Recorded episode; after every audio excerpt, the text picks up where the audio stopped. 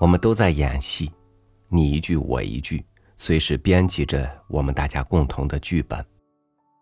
或者有一天，我们的时光画笔组合着画出一朵花，那么我们就一起生活在春天里。也或者有一天，其中有人写下了一行悲情的诗，大家也都跟着心情阴郁起来。这时。有的人还在这个阴郁的故事里等待接下来发生的情节，也有人因为受不住这悲苦，转而离开，去寻找新的故事。与您分享张悦然的文章《我的爸爸是卓别林》。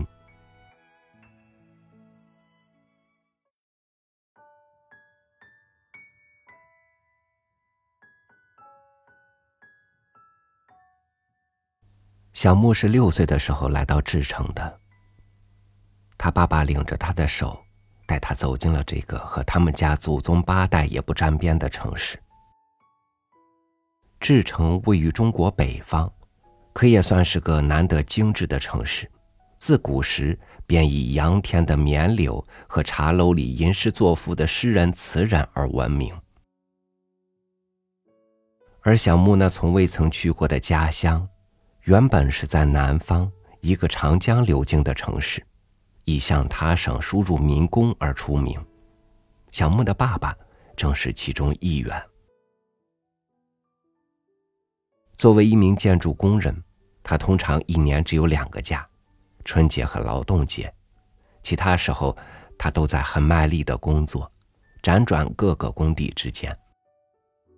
小木三岁的时候。他爸爸已经升为所在的包工队的队长。这一年的冬天，小木的妈妈死于意外。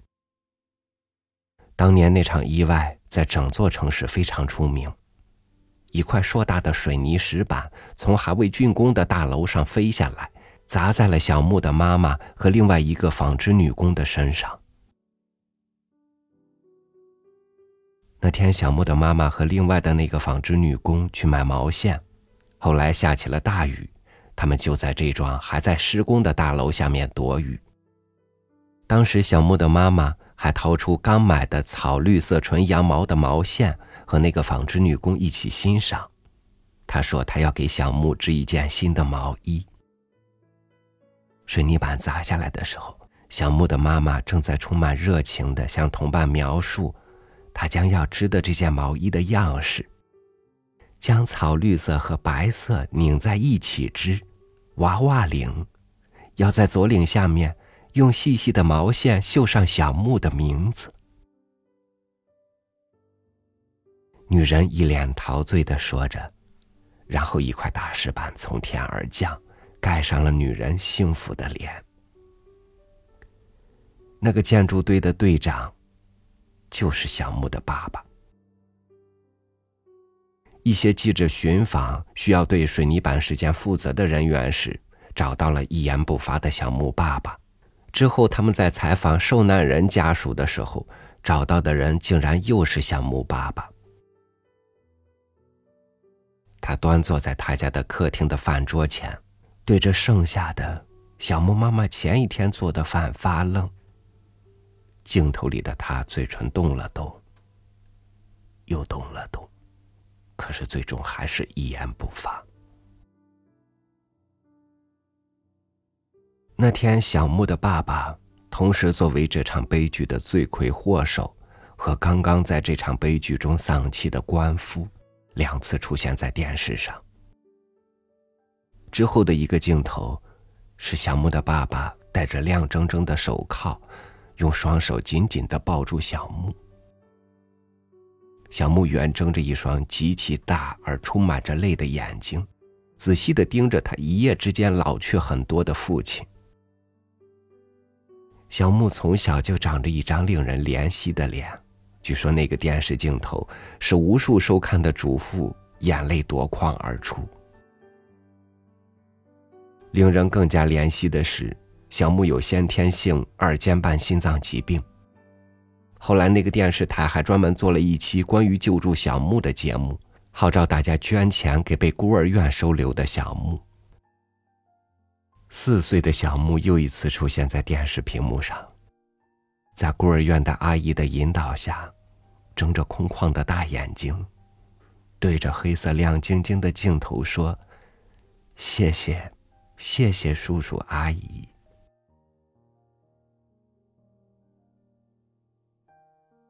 孤儿院的生活并没有给小木留下什么深刻的印象。他后来觉得，也许那两年他只是一只被搁置的玩具，不再有人给予重视的目光。主妇们哭泣完了便忘记了，又各自去照顾自己的孩子了。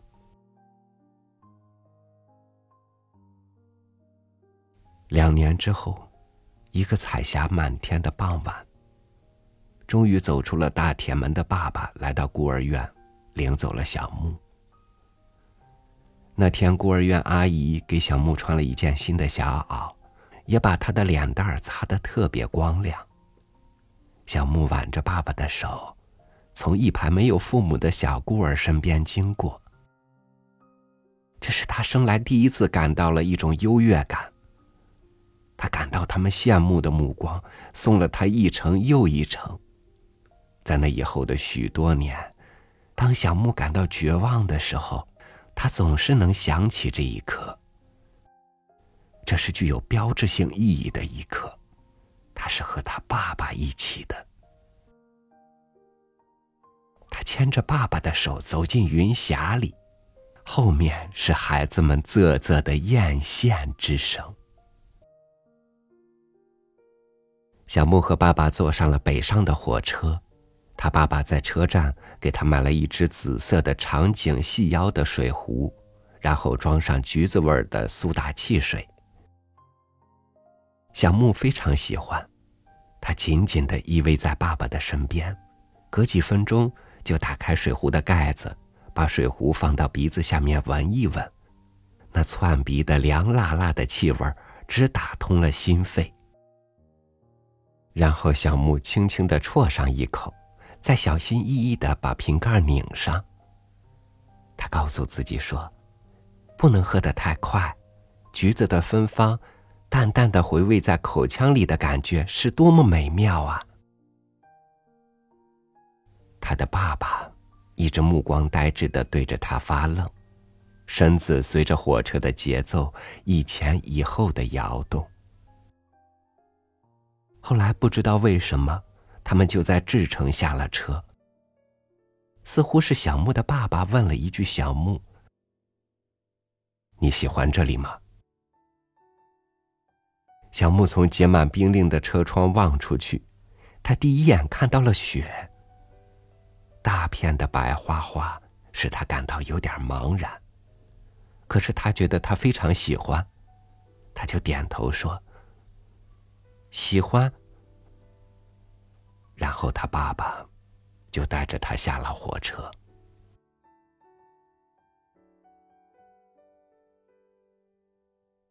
小木被他爸爸送进了一家临街的幼儿园，幼儿园很小，临街只有一扇大门，上面画着各种动物。橙色的背景前面站着一群花花绿绿的动物，最前面的是一只站立的刺猬。它全身是鲜艳的紫褐色，脸蛋上还涂着胭脂，小手小脚，一副很优雅的样子。它的旁边是一只精神萎靡的大熊猫，背后插着一棵葱郁的竹子，看起来像是一个风尘仆仆的侠客。他们身后还有长颈鹿、花狐狸和含情脉脉的小鹿。小木从来没有见过这样斑斓的画。孤儿院的大门是铁栏杆隔开的，上面爬满了蛇一样狡猾的植物，密密麻麻，让人窒息。小木走过这个幼儿园的时候，他不由自主的伸出小手，轻轻的抚过幼儿园大门上画的动物。他的爸爸觉察到了他的这一细微举动，问他。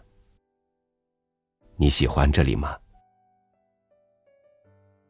小木从半虚掩的大门里看到了幼儿园里面玩耍的小孩子们。他看到一个漂亮的小女孩被一群小孩子围在中间，她唱了一首歌，大家都着迷的看着她，大声欢呼。小木真喜欢她的样子，她的嗓子也好。小木从小也喜欢唱歌，可是从来都是唱不完整，声音也沙哑，哪有这小姑娘唱的好听？小木一直盯着那个小女孩看，他觉得自己看到她，就像跟着她动起来，跟着她唱，跟着她跳。他觉得自己的手脚都是和她连在一起的，他的一举一动都牵动了她的行动。这是多么奇妙的事情！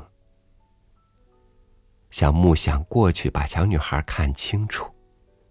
他也想抱抱她，和她做一对小姐妹。于是小木答道：“我喜欢这里。”他的爸爸就领着他进去了。他爸爸牵着他的手，走过那个漂亮的小女孩。小木回过头去，认真的看着那女孩，这女孩沐着一种幸福的和光。让他无比羡慕。小木那最后的有关父亲的影像，是一个滑稽的卓别林，那个黑色西装、船形鞋子的可笑的人儿，总是踏着有节奏的步伐来到小木的梦里。他觉得那是一个多么令人委屈的形象啊！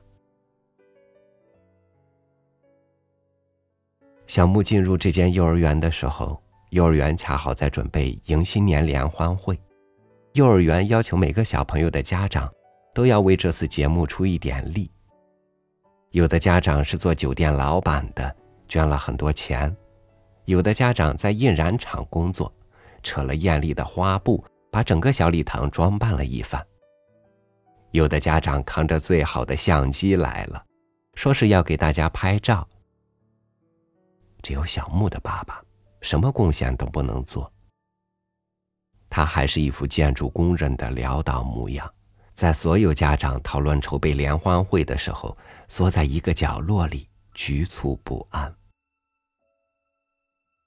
最后，那个负责筹备联欢会的家长对他说：“你什么都不能拿出来，那么代表我们家长去表演节目吧，你去演那个卓别林吧。”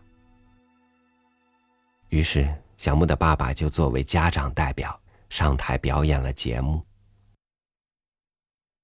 小木将永远记得那场联欢会。他爸爸穿着一身临时借来的大一号的黑色西装，船形的黑色皮鞋，脸上涂了厚厚一层像面粉一样粗糙的劣质的粉。他的整个脸都被糊住了，只有眼睛描成浓黑色。像是濒临灭绝的熊猫一样的忧伤。他们还找来一撮像松针一样坚硬的东西，粘贴起来作为胡子。那盏礼帽对于小木爸爸的头似乎是太大了一些，它从他的额头上一直向下滑，几乎遮住了他的眼睛。他还把粘得好好的眉毛砍下来一大半。他表演的是摩登时代，拄着一根细细的小木棒，走起来像企鹅一样，而且还要故意站不稳，故意跌倒。他一直走的那么危险，小木分不清他是真的要跌倒了，还是在表演。不过在大家眼里，他出色极了。尽管爸爸音乐不合拍。伴舞的孩子们自己在台上笑起来，穿了帮。可是这个节目还是因为小木爸爸的精彩表演而获得了最热烈的欢迎。小木记得他坐在第三排最中间的位置，他身旁的一个胖男孩看着卓别林，一边大笑，一边冲着小木大声说：“喂，你爸爸可真逗。”小莫张大茫然的眼睛，定定的看着那个胖男孩。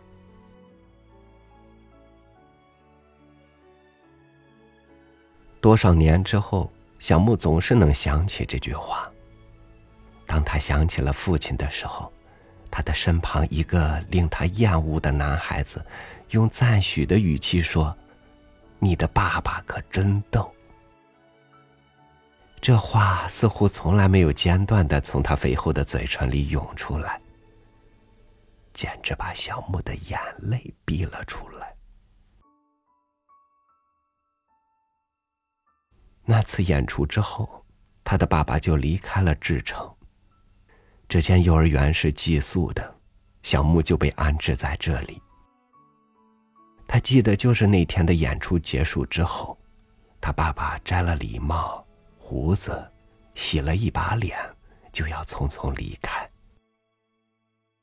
他领着小木的手，一直走到幼儿园的大门口。小木就倚着幼儿园的大门上那只美丽的刺猬，看着他的爸爸走远。小木敏锐的感觉到，周围还有很多人在注视着他爸爸。周围还有很多人在注视着他爸爸。他还穿着那双西瓜皮形状的大鞋子，脸上还挂着没有揩干净的面粉。我的爸爸是卓别林，这是爸爸给小木留下的最后的记忆。从那天以后，小木就没有再见过爸爸，他没有再回到志城。小木不知道为什么他要相信对他来说如此陌生的一个男人，可是他还是坚信他爸爸肯定遇到了什么意外，而绝不是因为他是个带着心脏疾病的累赘。他还是会意犹未尽的回想起他爸爸给他买了紫色的细颈水壶。他爸爸为了他，在舞台上扮演一个滑稽小丑。小木仔细回想，父亲在他生命里的意义是：首先把他的母亲带走了，然后把他带出了孤儿院，然后把他带到了这个陌生的城市——志城。这已经是将他的一生。都迁徙了。